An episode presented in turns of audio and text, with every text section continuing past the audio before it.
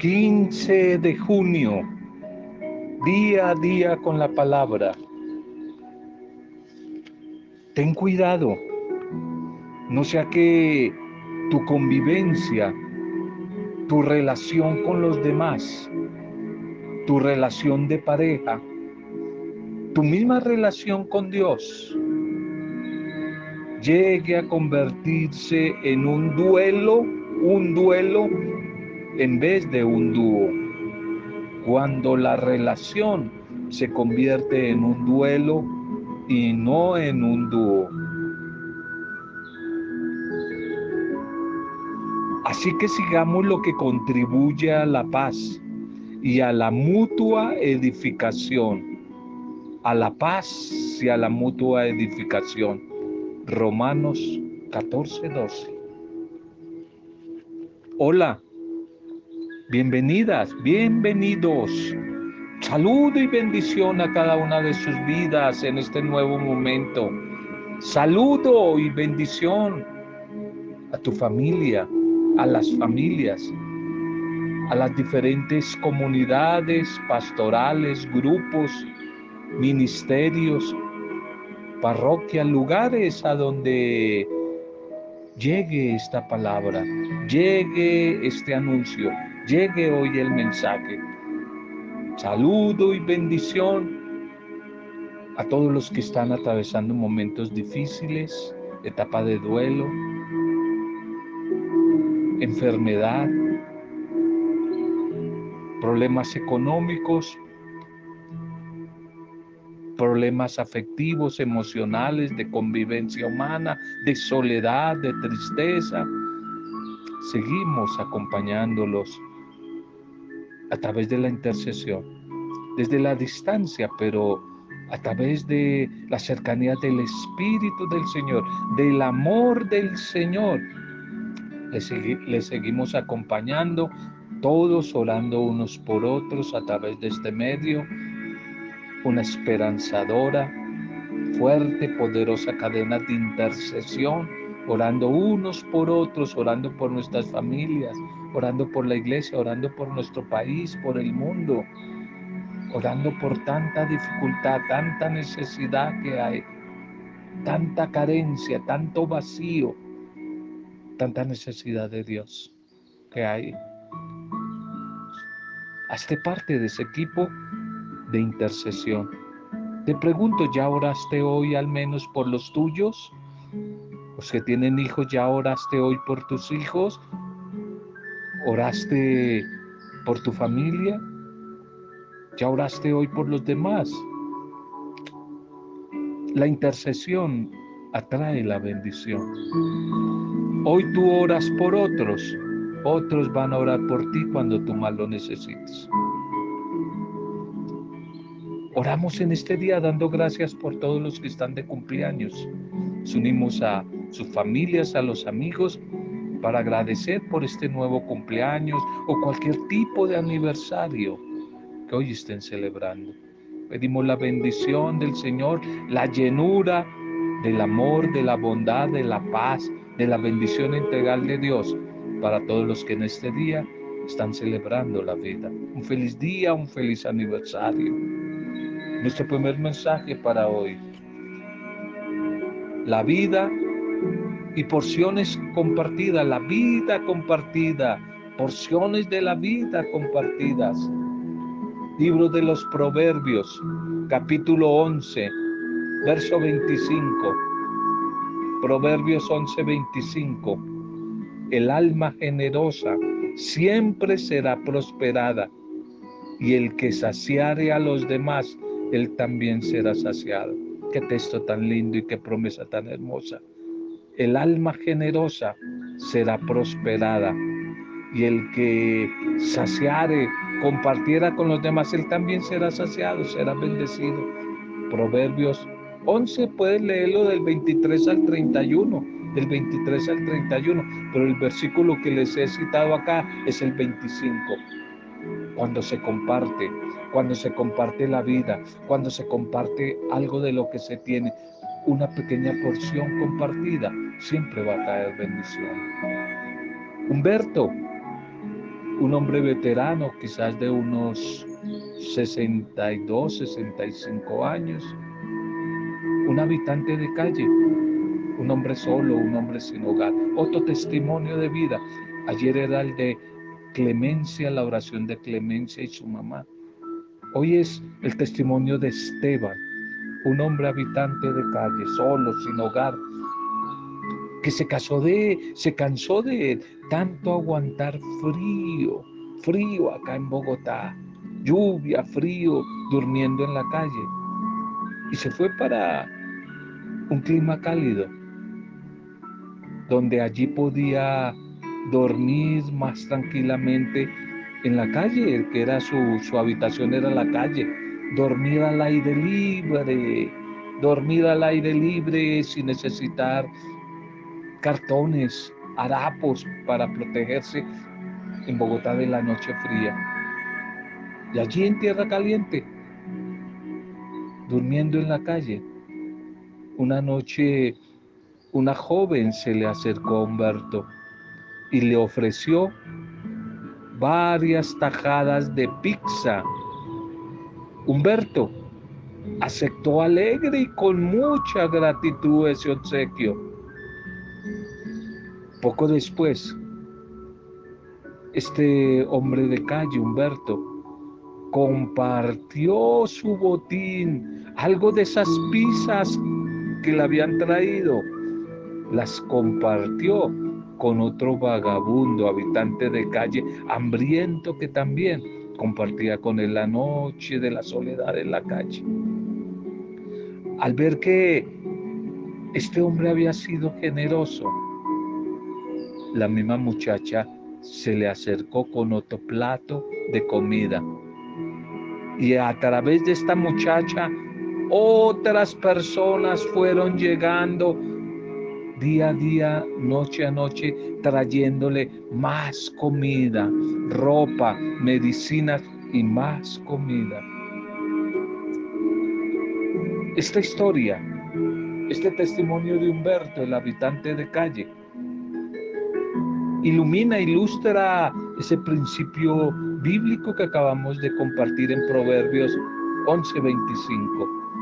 El alma generosa siempre será prosperada y el que saciare la sed, el que saciare a los demás, él también será saciado.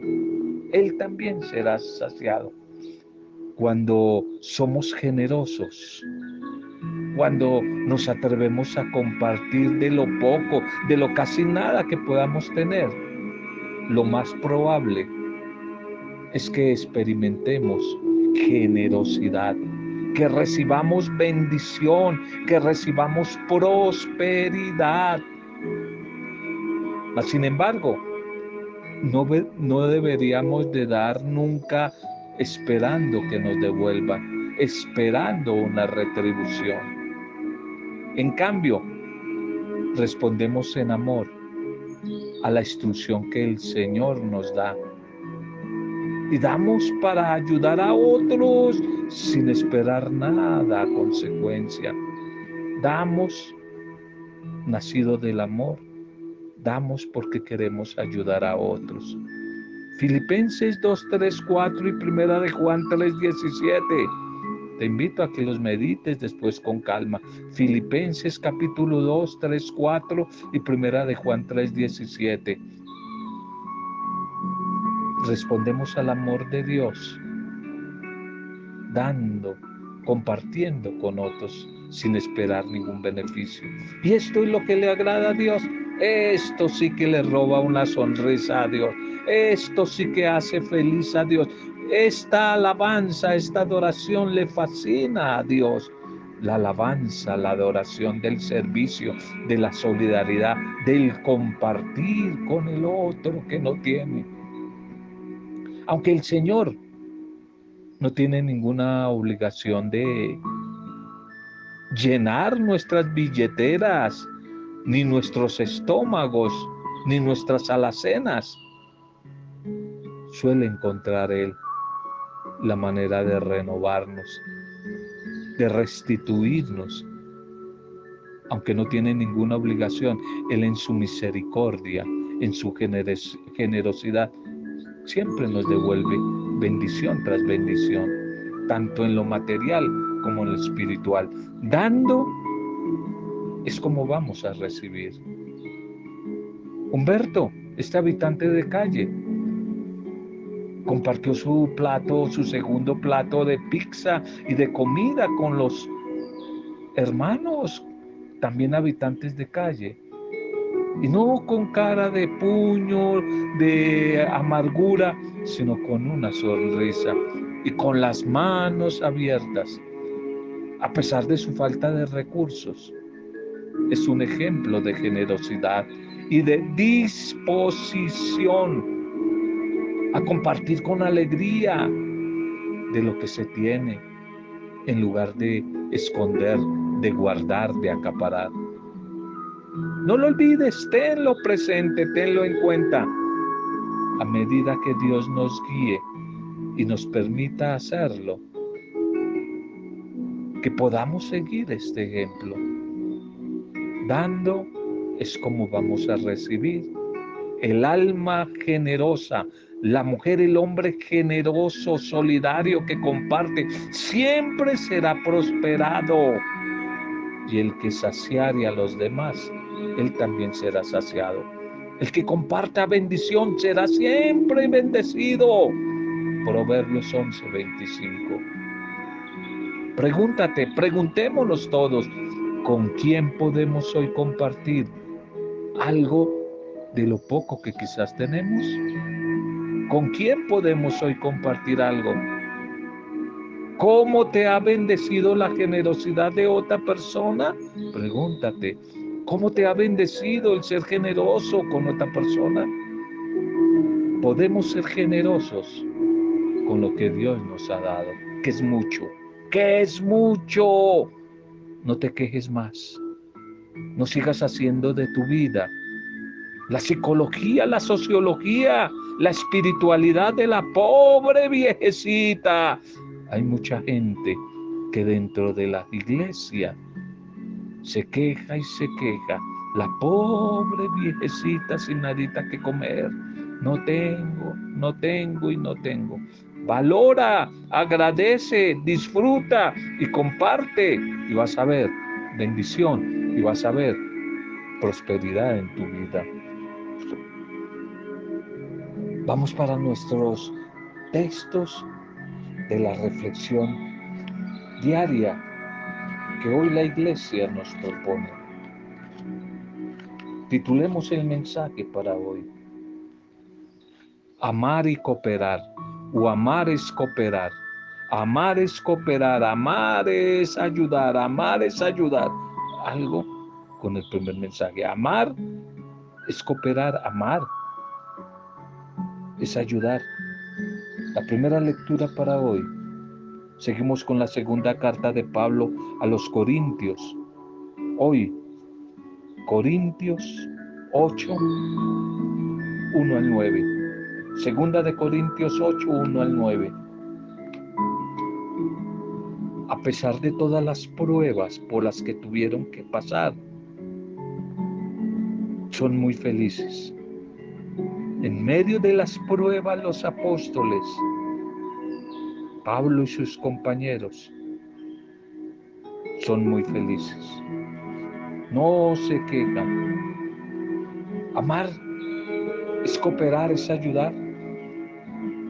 La hambruna que hubo en todo el imperio romano en tiempos del emperador Claudio, entre los años más o menos 41 y 54 del siglo I, golpeó con particularidad eh, dura, con una particular eh, crudeza también a Palestina.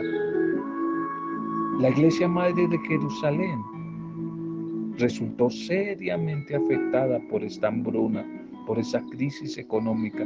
Y ante esa necesidad, Pablo organiza una colecta a favor de los cristianos de Judea, entre las iglesias, las comunidades fundadas por él. Y durante un año más o menos recorre las diferentes comunidades de Galacia, de Corinto, de Macedonia, también de Asia para ayudar, para colaborar, para cooperar, para socorrer en sus necesidades a sus hermanos de Jerusalén. La generosidad de los macedonios es un modelo, es un paradigma para las demás comunidades.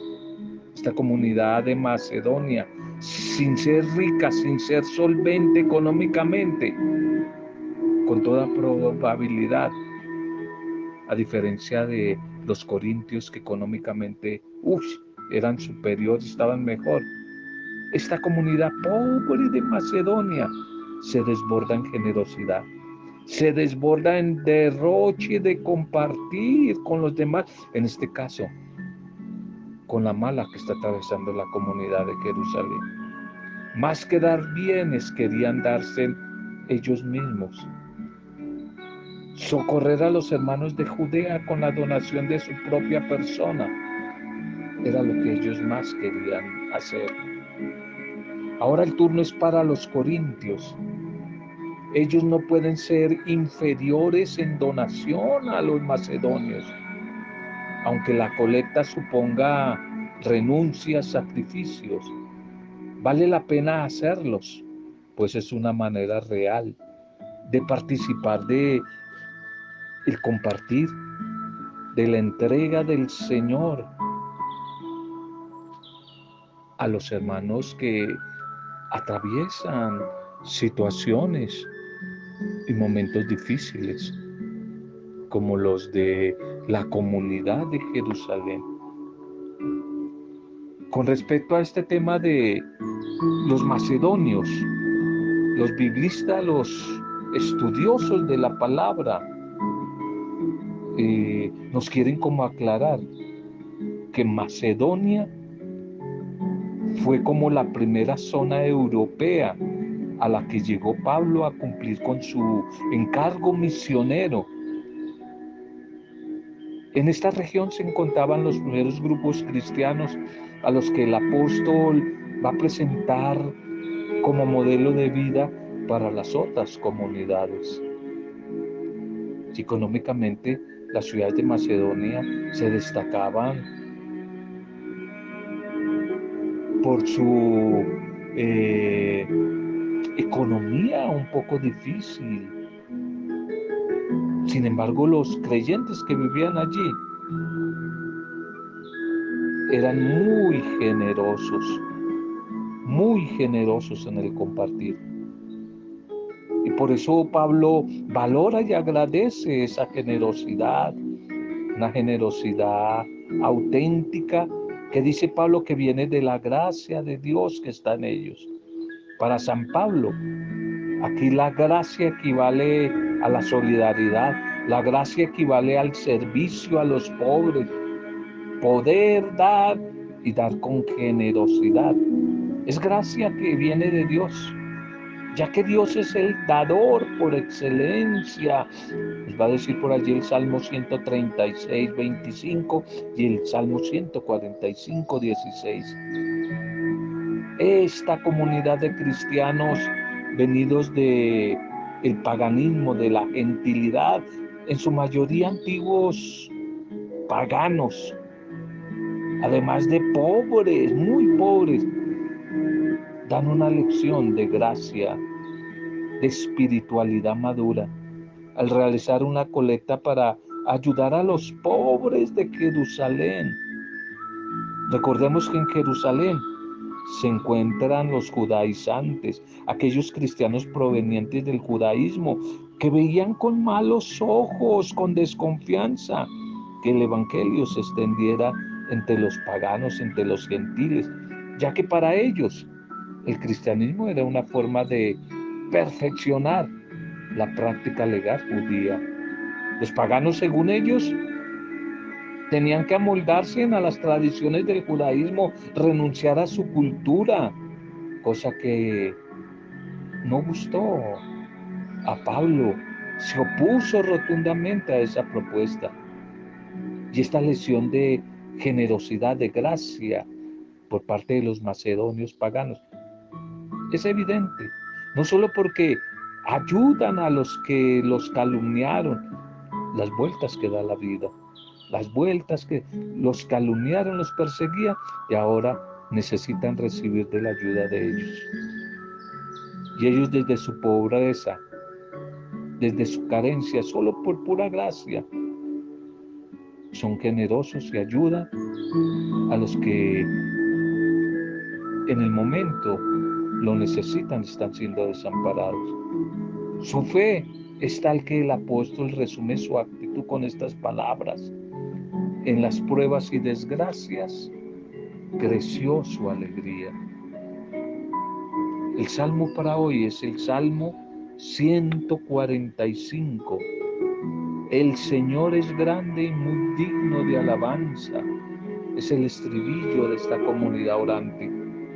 Y este salmo nos habla de una persona que está llena de alegría, rebosa de alegría, pero de alegría venida del Señor. Su alegría es del Señor, una alegría que lo impulsa a entonar alabanzas, cánticos de adoración, de exaltación a Dios.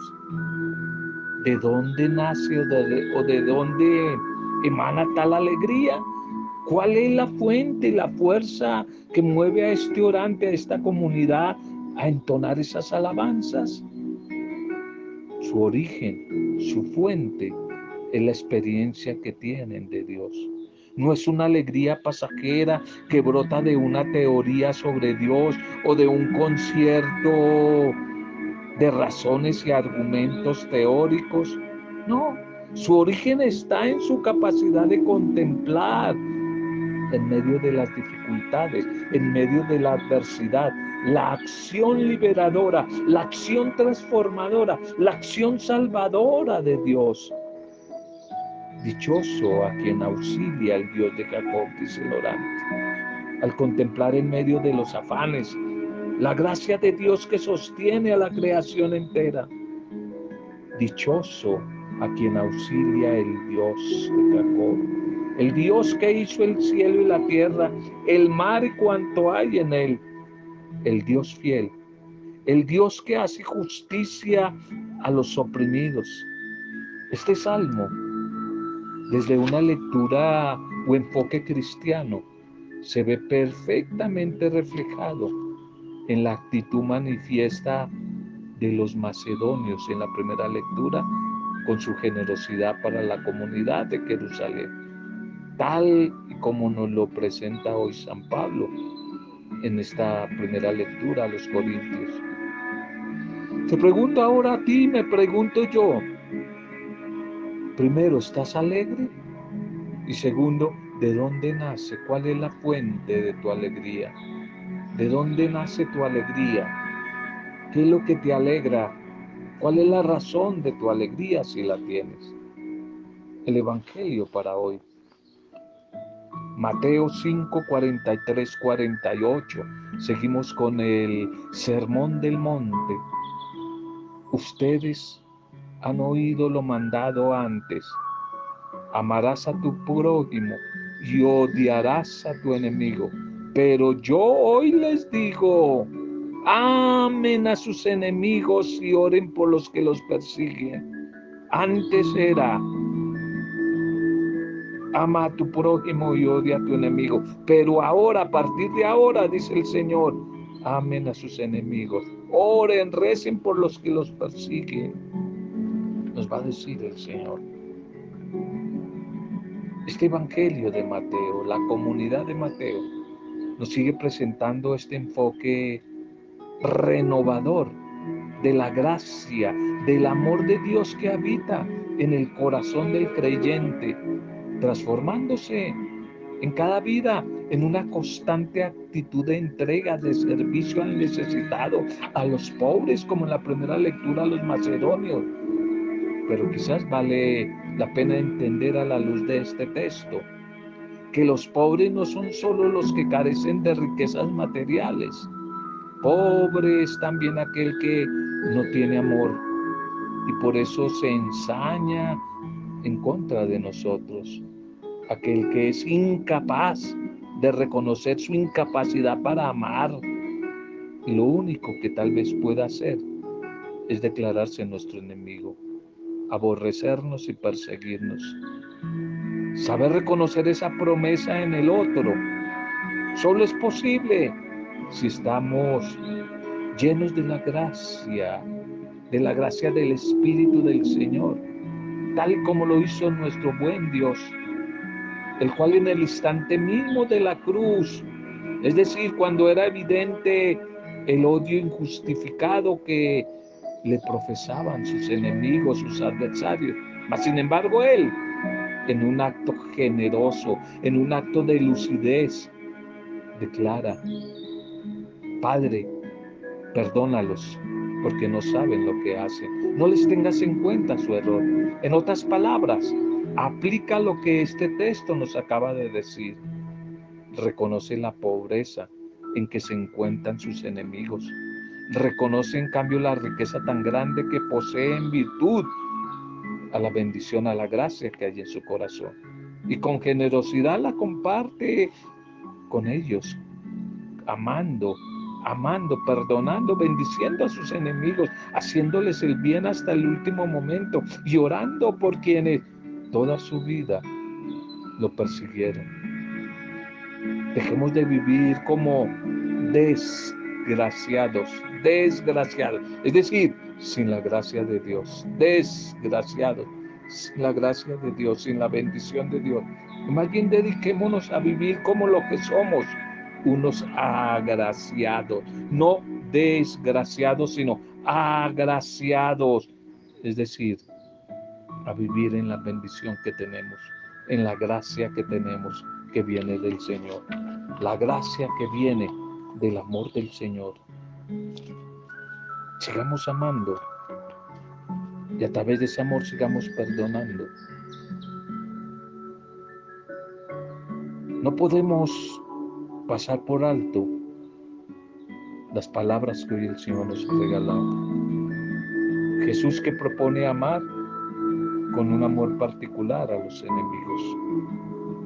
Es el momento en que el mandato, la nueva ley, la nueva religión, que es la religión del amor, y no solamente a los cercanos, sino a los enemigos. Es el momento de practicar esa verdadera religión. La revolución del amor es la que cambia y transforma el mundo. La revolución del amor. Esa es la mejor expresión del Evangelio de hoy. Amar, cooperar, la revolución del amor. No dejemos que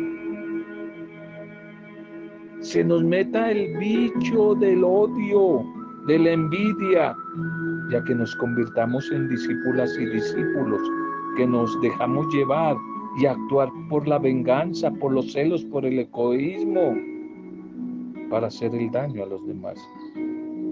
Más bien, después del mensaje de hoy, pidámosle al Espíritu del Señor que nos ayude a estar dispuestos a pagar con el bien los ataques del mal a sufrir con cualquier clase de injusticia, a servir sin pasar factura. El creyente ha experimentado la bondad inabarcable de un Dios generoso, misericordioso, que no considera a nadie su enemigo. Aquí en Colombia no consideremos al otro nuestro enemigo. Más bien, amemos, amemos Oremos por los que hacen daño. Oremos por ellos. Ese es el modelo de comportamiento que nosotros los llamados creyentes tenemos que seguir, que imitar y mostrarle a los que están equivocados, a los que están alejados de Dios, a los que no creen, mostrarles el uniforme del amor, del perdón, de la solidaridad y no tanta norma, tanta ley, tantas cosas que a veces la gente se coloca en el cuello por todo lado, signos religiosos, normas, citas bíblicas. Hablamos mucho, pero mostramos poco en la vida. Ojalá que mostremos el amor. Ojalá que seamos las mujeres y los hombres seguidores del Maestro que vamos por todo lado mostrando el uniforme que la revolución del amor. La única y verdadera religión que la religión del amor, del perdón, de la entrega y del servicio.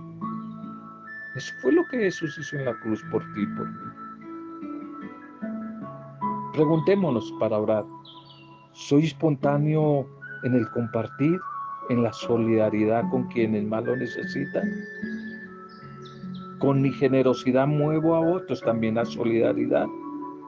Hago de esta práctica del servicio, del amor que colabora, que coopera, una práctica o un hábito en mi vida. Démosle gracias al Señor por su palabra, por el mensaje que hoy nos ha regalado. No lo olvides el testimonio de Humberto en la primera reflexión, el habitante de calle, que recibiendo no se quedó con lo que recibía, sino se atrevió a compartir la generosidad de la comunidad de Macedonia, que no era una comunidad muy rica, era pobre y sin embargo compartió con la comunidad rica que los perseguía, que era la comunidad de Jerusalén. Y ahora el testimonio del Evangelio, que ante los enemigos, los que nos persigan y ataquen, la propuesta de Jesús es amar, orar y ayudar. Y ayudar. Gracias, Padre, por tu palabra, por el mensaje de hoy.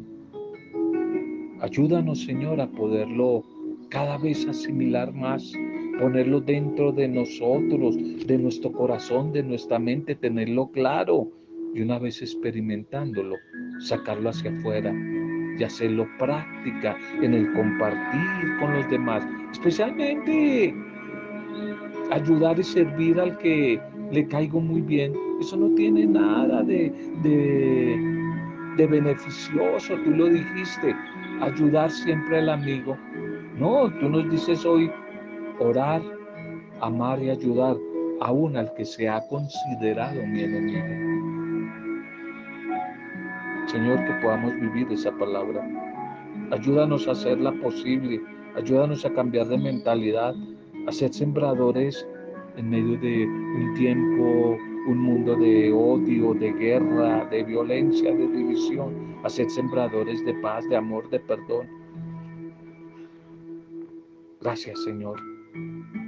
Enséñanos a ser generosos, a compartir sin medida, a poner al servicio de los demás cuanto tú nos has concedido. Viene a la final todo de ti, Señor.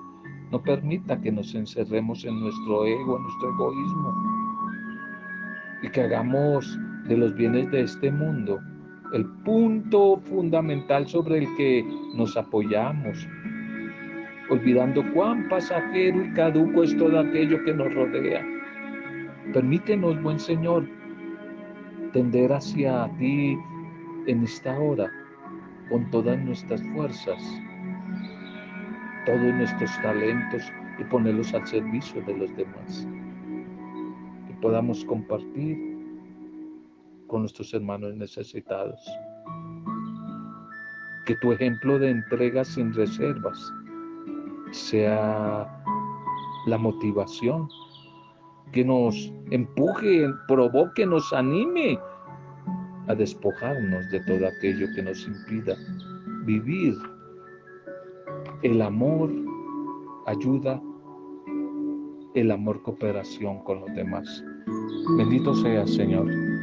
Sigue bendiciendo nuestro país, nuestros gobernantes.